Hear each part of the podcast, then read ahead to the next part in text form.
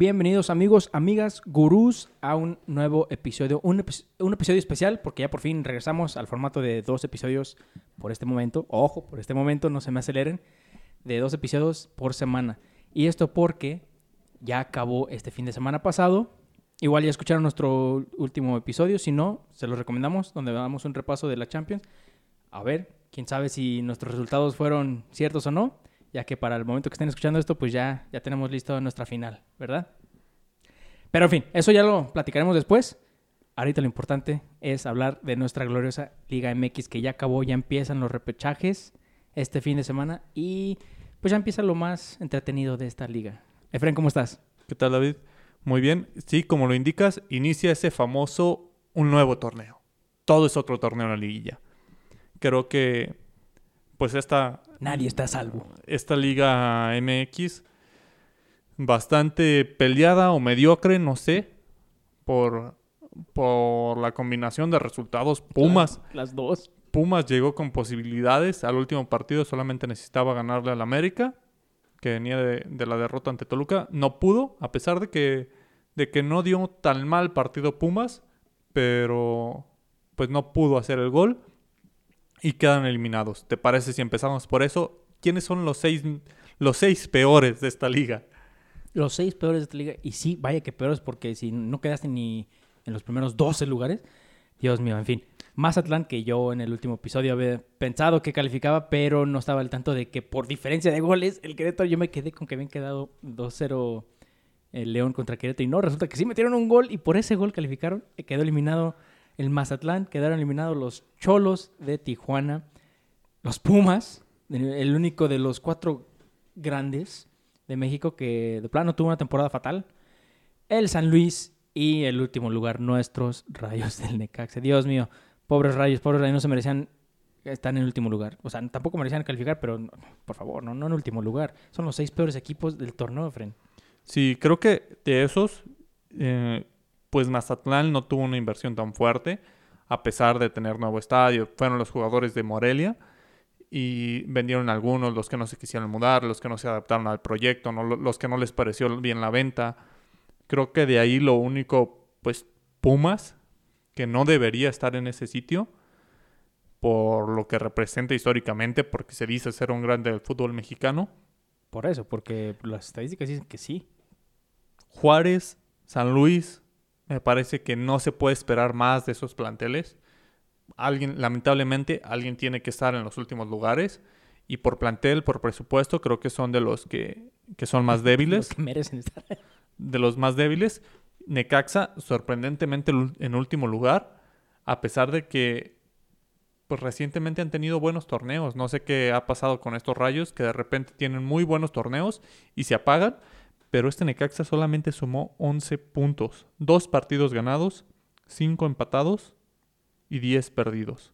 Y ahora- 14 goles a favor solamente. Ahora se me hace que lo que pasó con los, los Rayos de Necaxa es de que ese reclutador ha de estar de vacaciones. Y cuando hablamos de ese reclutador, es el- ese reclutador que agarra una joyita, una joyita que nadie más ha visto y de repente la convierten en un diamante y la venden. La venden al Tigre, la venden a Pachuca, a quien sea el mayor apostol. Se me hace que ese reclu- reclutador está de vacaciones, que ya lo regresen o la regresen porque el, el Necaxa lo necesita.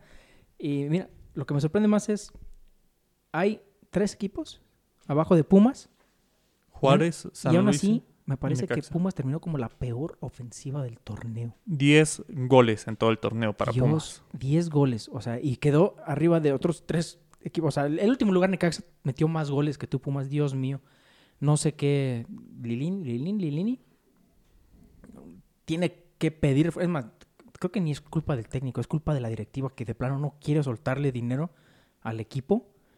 Pumas ocupa refuerzos urgentemente.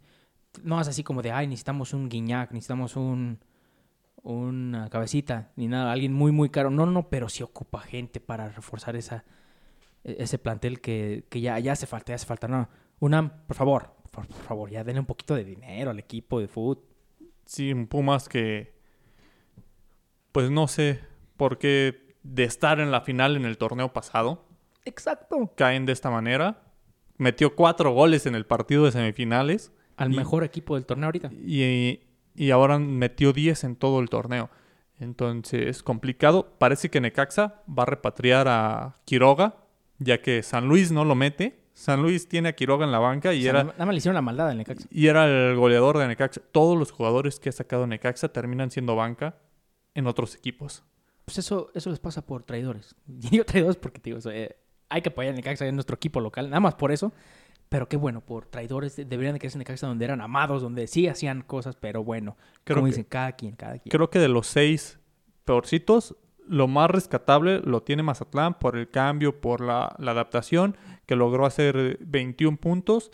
Digamos, no es un equipo poderoso, no es un equipo rico, pero se medio defendió, estuvo peleando hasta el último momento y creo que dentro de lo malo, o sea, a pesar de que tuvo un torneo malo, creo que es de, de malo a regular Sí, para, para lo que tiene el plantel. Ahora que ya revisamos a los seis, a los seis que quedaron fuera, vamos a revisar a los cuatro que pasaron directo. Los, Los cuatro mejores equipos los, del torneo. los cuatro equipos con más puntos. Cruz Azul 41, América 38, Puebla, Puebla tercer lugar, 28 puntos, al igual que Monterrey. Se dicen los americanistas que ellos son el líder moral del torneo por esos tres puntos que, que perdieron en la mesa ante el Atlas. Si no fuera por esos tres puntos, América sería, sería líder por diferencia de goles. Sí, como muchos dicen, y yo la verdad, o sea, yo siendo americanista, no digo que o sea, por favor, ya.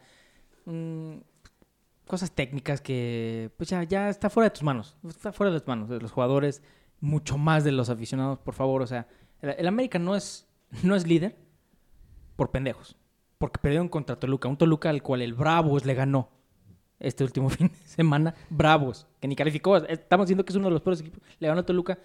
Si América no hubiera salido con sus estupideces, es más, Solari, si no hubiera salido con sus cambios, porque estupideces no. Eh, ha de saber un poquito más de fútbol que yo, obviamente. Pero si no hubiera hecho sus cambios o sus experimentos, y mínimo sacar los tres puntos de Toluca, con el empate que tenía Cruz Azul, con el empate que tuvo Cruz Azul este fin de, este fin de semana pasado, con su Cruz Azulada, cuidado, cuidado, Fred. está regresando el Cruz Azul que todos conocemos en el peor etapa en el que puede regresar. En fin, Para ti, ¿quién es, ahora que mencionas a Solari, quién es el mejor técnico del torneo? Entre Reynoso, técnico de Cruz Azul, Solari, técnico del América, y La Carmón, técnico de Puebla. ¿Quién tiene mayor mérito? Para mí, Reinos. Para mí, el, el Cruz Azul. Porque tomar un equipo que, que hizo la mayor cruzulada que jamás hemos visto, ten- tener ese ánimo, ese equipo, y levantarlos, hacerlos jugar muy bien, hacerlos saber a qué jugar, y quitar esa mentalidad literal de la Cruz Azuleda, a, a excepción de este último partido. Al contrario, estaban revirtiendo esa fórmula de Cruz Azuleda. Ellos er- eran los que estaban ahora sí que aplicando la cruzada, pero a, a buen, a buena manera. Ellos eran los que al final de los últimos 10 par- de los últimos 10 minutos de los partidos estaban sacando los, resultados necesarios. Entonces, para mí, el, el tomar un equipo que la verdad estaba usando la misma fórmula de no saber a qué jugar, no, no sentir la camiseta, a tener los líderes del campeón y el, para mí, el favorito en ganar el campeonato, a pesar de ir a América, para mí el Cruz Azul es el favorito, para mí él. Ahora, Segundo lugar, yo diría que el, el Puebla, el técnico del Puebla. Sí, recordemos, Juan Reynoso era técnico de Puebla, eh, sale para dirigir a, a Cruz Azul y tenía como asistente a La Carmón de 36 años y es el, el actual director técnico de, de Puebla que sumó bastantes puntos, calificarlos de forma directa con un plantel modesto. Encima de Monterrey y de... de Tigres, de León, incluso de Chivas que, o que- sea, es, lo, es lo que que, tienen un plantel más poderoso económicamente. es lo que te digo, o sea, no, no pueden caminar en una ciclovía y quedan en tercer lugar de la, de la liga. Dios mío, Sorprendente, sorprendente. increíble. Y, y Solari, el tiempo de adaptación, todos creíamos que iba a tardar un poco más en adaptarse a la Liga MX y llegó ganando y en realidad fue muy poco lo que lo que hizo mal Solari este torneo. Sí, no, la verdad me sorprende que Solari haya calificado en segundo lugar. Yo dije, va a calificar, pero va a calificar en repechaje. Yo dije, va, porque es nuevo, está aprendiendo ya un poquito más del fútbol mexicano. Y lo, Dios mío, y bueno, admito, no jugó muy bien, no jugó bonito el América, pero sacó los resultados necesarios Solari con lo que tuvo. Y Dios mío, para mí, mi respeto, más que nada al de toda la América, es a este Aquino. No pensé que alguien iba a poder tomar el, lugar que dejó Guido Rodríguez tan pronto. Y Aquino ahorita realmente creo que es el favorito de toda las, la afición a la América. Ha sido un monstruo. Ha sido un Engolo Canté región 5. tampoco, tampoco voy a exagerar, pero a ese nivel. Ya veremos el Monterrey. Que bueno, el Puebla, mis respetos al Puebla, pero quiero que el Puebla y el Santos me regresen los 90, los, las dos horas que perdí el día de ayer a las 7 de, de la noche. Qué partido tan, tan aburrido y algo que, que, que esperaba que hasta quedara un 3-2, un 4-4.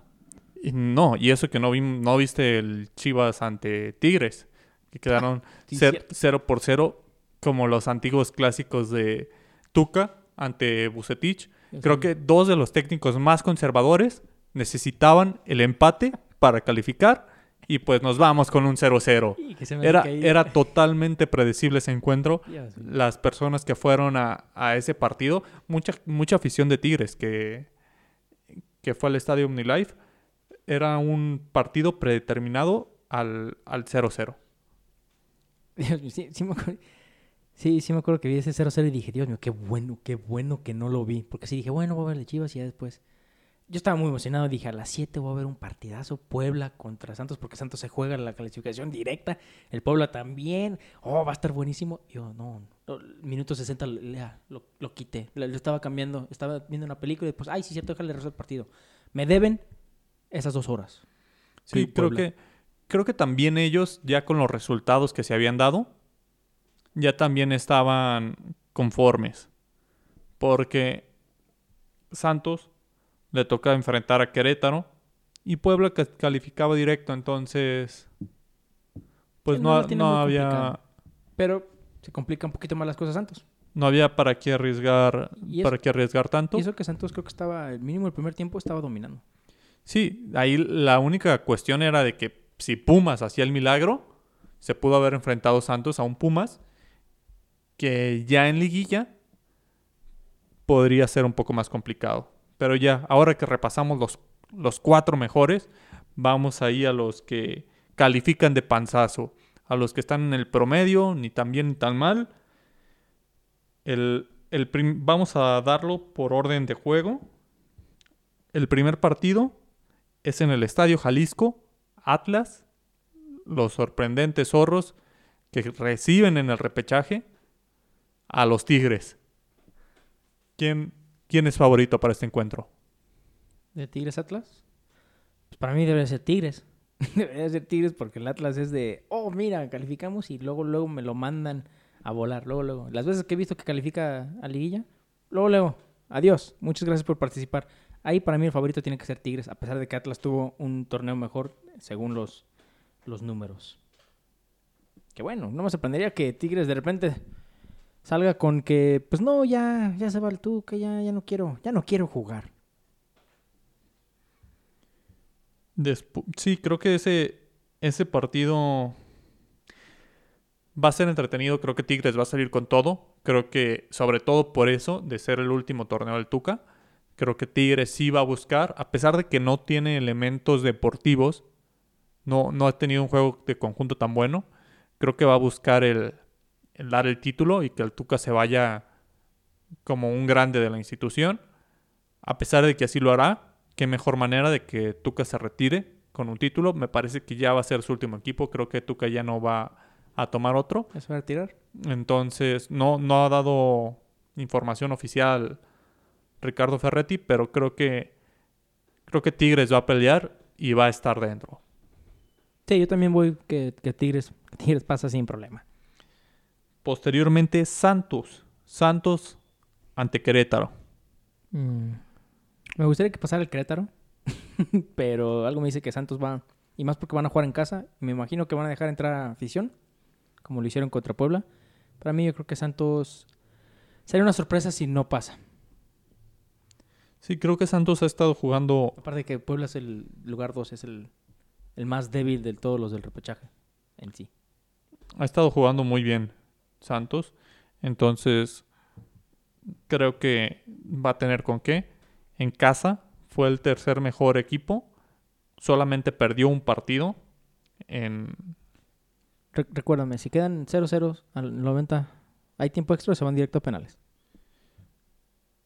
Mm, no recuerdo exactamente cuál es el criterio de este yo- torneo. yo- yo tampoco. Porque no, no creo que es de. Quedan 0-0, pues por ejemplo, Atlas Tigres quedan 0-0, pasa el Atlas. No creo que posición de tabla esté. Sea el- más bien sea el criterio de, de desempate. Pero pues bueno, ahorita lo, lo investigamos y, y checamos. Ah, sí, yo digo que Tigres favorito, después ah, Santos también favorito. Ahora el otro es, me parece, el. León ante Toluca. León Toluca, sí, perdón. Que primero es León Toluca y me iba a ir directo con las chivas. No, León Toluca. Ese se me hace muy parejo. Se me hace muy parejo. De todos los, los cuatro partidos de repechaje, se me hace el más parejo. El más entretenido, por decirlo. Mm, pero yo me voy.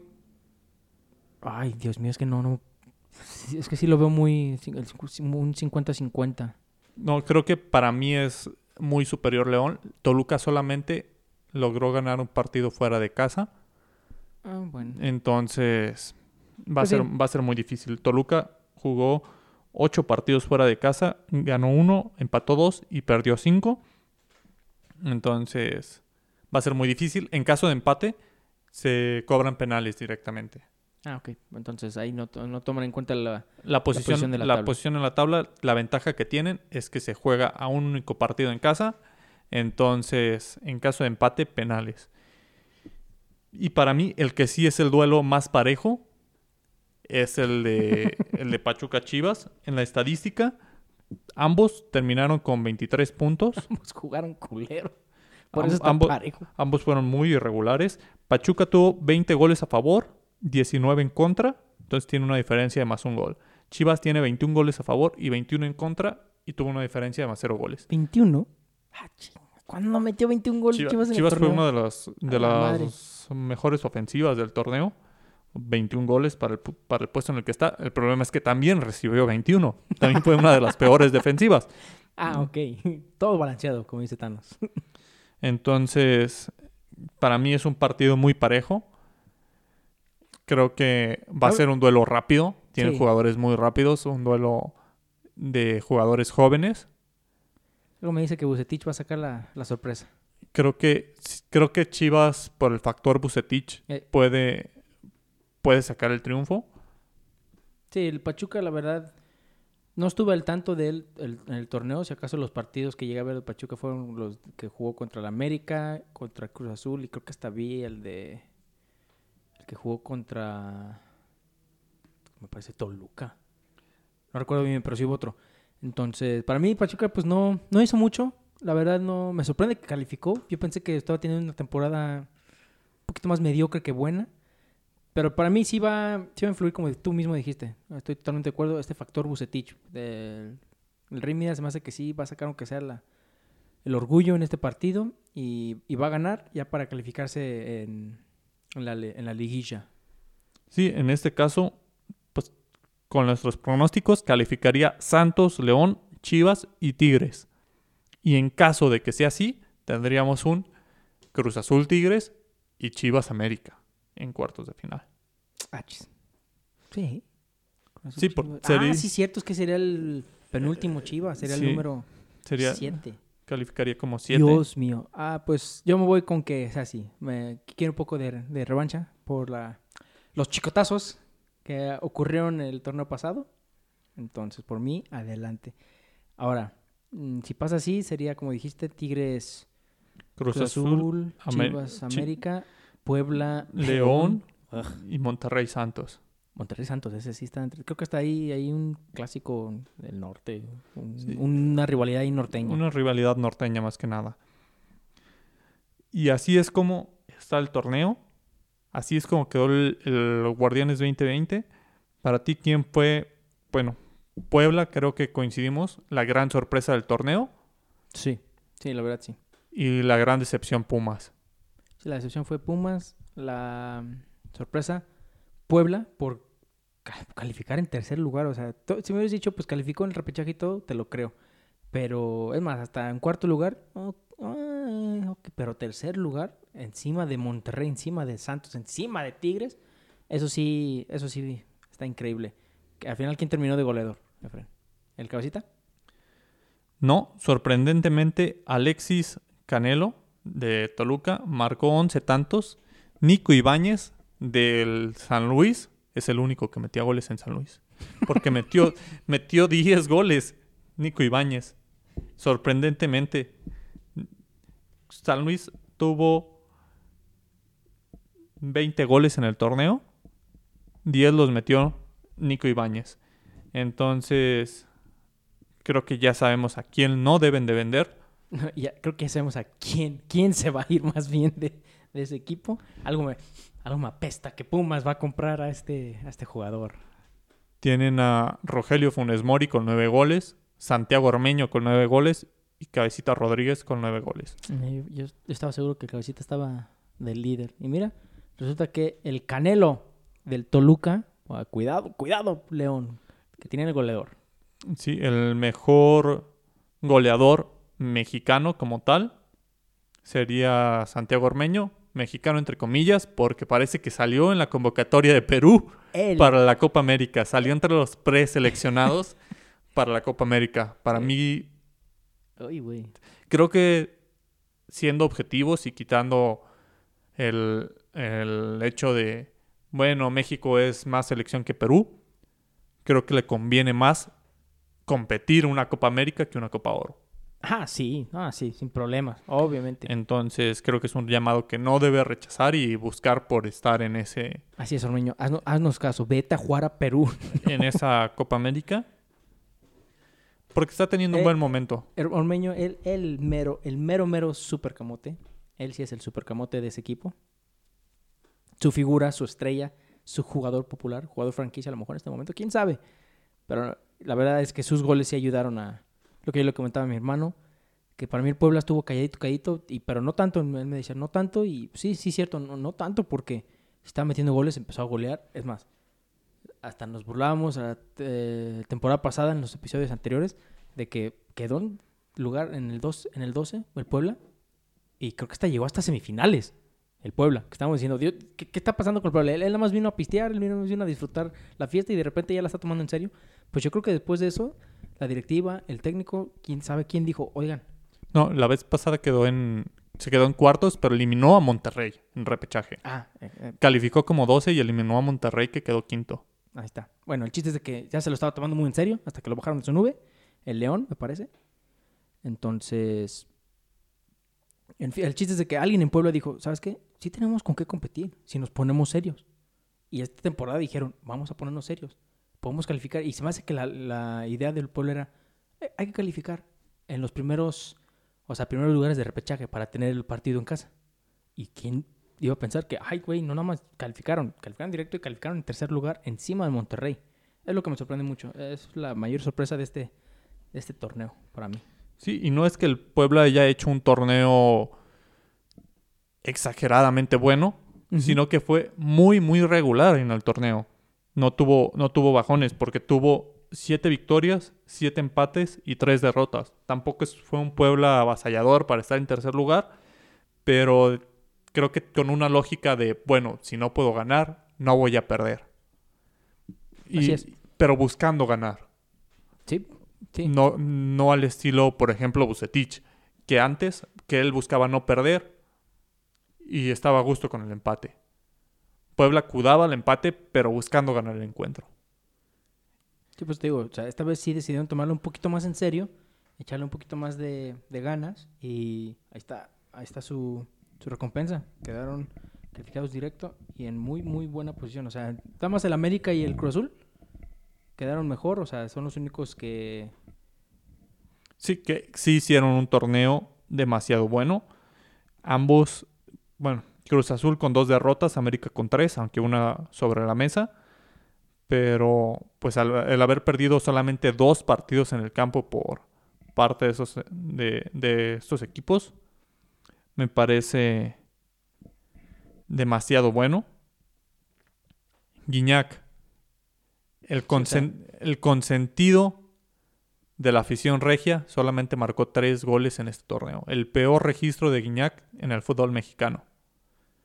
Sí, exacto. Y es lo que muchos están diciendo. Ya, ya, Y- se- ya, ya va a colgar los botines el, Y, re- y recordemos que no sé, me parece que dos fueron de penal. Recordemos ese en el clásico Sí, sí. regio fue de penal. cierto. Entonces, ¿Qué le está pasando a Guiñac? ¿Qué le pasó más bien? Mm, Pues este. Este Guiñac. Es grande. Debemos aceptar que ya la era de, de André Pierre está un poco. Un, un poco pasada. ¿Cuánto, ¿Cuánto tiempo ya lleva aquí? ¿Como seis años? Llegó, llegó en el 2015, me parece. Tiene como 5 o 6 años. Entonces. Y llegó como casi a los 30. También ya la edad ya le está... Hay que admitir, o sea, México sí tiene de repente jugadores un poquito viejitos, pero... Llegó, llegó a los, llegó a los 29. Actualmente tiene 35 años. Y pues bueno, les... Sí, la verdad, o sea, ya... Bueno, no, no digo ya hacía falta en, en mala onda, sino... Ya es, no, es normal que ya mínimo a estas alturas sí dé un bajón a lo que estaba demostrando. O sea, por favor, al inicio que estaba metiendo hasta goles de chilena. El delantero. Sí, aunque la calidad no se pierde y puede encenderse en, en las finales. Guiñac solamente metió 3 goles y dio una asistencia. Jugó 14 partidos. También no es que Sí. haya pasado tiempo lesionado Exacto, o lo que algo. iba a decir. Tampoco es como si estuviera lesionado. Entonces, parece que, que el goleador francés está ya también en las últimas. Se va, no creo que se vaya esta temporada. Él ha mencionado en reiteradas ocasiones que quiere quedarse en Tigres, que se quiere retirar en Tigres, que es un aficionado. Pero creo que si cambian de técnico, como posiblemente todo asegura que va a ser así, porque se, se confirmó que Tuca no seguía, que no se le iba a renovar contrato. Vamos a ver si el técnico nuevo respeta su jerarquía y sigue siendo el titular indiscutible, porque tienen delanteros. Tienen a varios jugadores estos Tigres que han respetado demasiado a Guiñac y no sé si Guiñac acepte jugar algunos partidos en banca. Sí, no, no, yo, yo tampoco, pero pues ya, ya veremos. Digo, también va a haber muchos cambios, muchos cambios que se, que se vienen para Tigres. El más grande, obviamente, es que el Tuca Ferretti pues ya, ya no va a ser técnico. ¿Quién va a llegar? Te habías mencionado anterior, hay rumores de que el Piojo Herrera a lo mejor llegue al Volcán. Ya veremos si es cierto, si o consiguen a alguien más. Yo, para mí, la verdad, sí me apesta que va a ser a Miguel, Miguel Herrera. Algún otro candidato que a lo mejor te digas, pues puede ser que también este, este técnico llegue. Hugo Sánchez. Hugo Sánchez ya le montó la mano, él está listo. Sí, Hugo Sánchez. Estoy eh, esperando que Zidane renuncie para... Hu- Hugo Sánchez se, se ha postulado para muchos puestos. Creo que, creo que no va a ser tomado en cuenta. Creo que Tigres No. es un proyecto serio. Se mencionó al Piojo. Se menciona también a algunos menciones leves para Matías Almeida, que eh, recordemos muchos equipos después de, de Chivas han tenido acercamiento con él. Lo tuvo Monterrey en algún caso, pero Almeida, sí, cierto. pero pues va a ser difícil que, que deje la, la MLS. Aunque si hay equipos que tienen dinero, son los regios. Que pudieron traer al Vasco de Europa y de Japón y de donde estuviera, que ganaba mu- muchísimo más. Y le dijeron, bueno, aquí te los pagamos, vente a México. El Vasco está en Monterrey. Entonces, bueno, no descartemos eso de, de Matías Almeida. O incluso, pues Nacho Ambriz no renovó con León. Sí, de hecho también Nacho Ambriz son los únicos dos técnicos que ya sabemos que se van a ir terminando el torneo. eh, o bueno, terminando la participación de sus equipos. Tuca Ferretti y Nacho Ambriz. Ahora Nacho Ambriz... Ah, Nacho Ambriz al, al Tigres. No, no sé. Es candidato, pero no creo que Nacho Ambriz vaya a agarrar un equipo luego, luego, la verdad. A menos de que ese sea el plan, de que más bien él ya... No, no es que se haya hartado, pero él dijo, ya, ya di todo lo que tuve que dar con León. Muchas gracias. De hecho, el rumor era de que este- ni esta temporada iba a estar. Sí, Nacho Ambriz estaba esperando ofer- ofertas de Europa y no las tuvo. creo que no las va a tener con la temporada que dio este año. Creo que muy difícil va a tener una, una oferta en Europa, aunque pues sabemos que iba a ser muy difícil que se fuera la temporada pasada en invierno. Ahora en verano, pues van a rodar muchas cabezas en Europa y va a tener que ir a, a picar piedra. No lo va a contratar un equipo de élite, si acaso media tabla de España, de Italia. No creo que se vaya a otra liga, en Holanda. No. Pero- va, va a caer en el, en el Real Oviedo. Pero creo que creo que Ambris está buscando un equipo de media tabla de España para hacer carrera en Europa, pero es ahí donde donde interviene Tigres y Tigres pre- prepara una buena oferta donde ganaría posiblemente más que en un equipo de media tabla de España Eso sí. Con el plantel que tiene Tigres, con los éxitos que le puede dar Tigres por la inversión que, que tiene, lo pensaría Nacho Ambriz. Ahora, ah, ¿el turco sería una opción para Tigres o por su pasado con Monterrey ni, ni lo van a, ni lo tomarían en cuenta? No, creo que Turco está quemado con... Recordemos, recordemos las escenas que, Tigres. que ha tenido con Tigres, que se ha burlado de la afición, la vez que llegó al estadio tapándose la nariz y diciendo que apestaba. Entonces creo que no sería bien recibido por, por la afición de Tigres. La afición de Tigres pide al piojo. Sí, es lo que te iba a decir. Para mí los, los, equipos regios no buscan a cualquier, a cualquier técnico. No, no es por de, ah. no es por faltar al respeto a Nacho Ambriz, pero no creo que su perfil, a pesar de sus logros, sea lo que esté buscando Tigres. Tigres y Monterrey se me hace que sí van por técnicos de renombre, técnicos que ya son comprobados, técnicos con títulos, títulos. Para mí es el, o sea, si, si Piojo Herrera no es el nuevo técnico de Monterrey, va- para mí va a ser una sorpresa el que, el que sea que, escojan. Entonces, no, no, no sé quién más pueden escoger. Pero todos sabemos la verdad, ya hablando en serio, todos sabemos que el, el que deberían de contratar es al Chelis. Es al Chelis. El Chelis ya quiere ser, ya quiere regresar al fútbol mexicano, ya Otro- quiere otro de los de que- fútbol picante. Otro de los que se postulan a cada capítulo. Pero sí, creo que, creo que todo apesta que será Miguel Herrera. Y Ahora, te tengo una pregunta a ti nada más. Si Chivas no califica, Bucetich ya debería de, o la directiva debería de pensar en, bueno, muchas gracias Bucetich. Algo me dice a mí que nada más no corren a Bucetich porque no encuentran quien diga el sí a, a Chivas.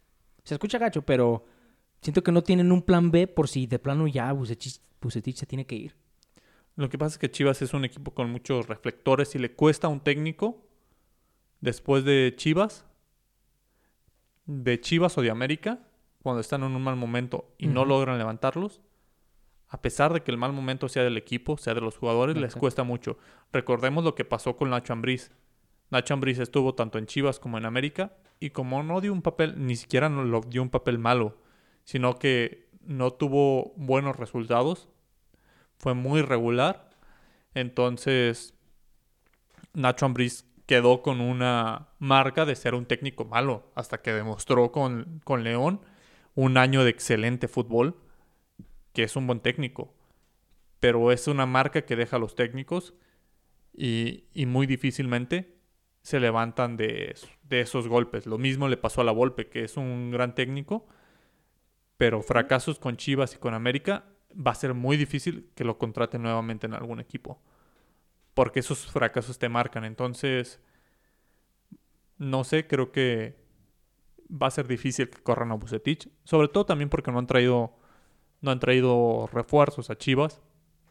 Se habla ahora de que Néstor Araujo no va a ser contemplado con el Celta.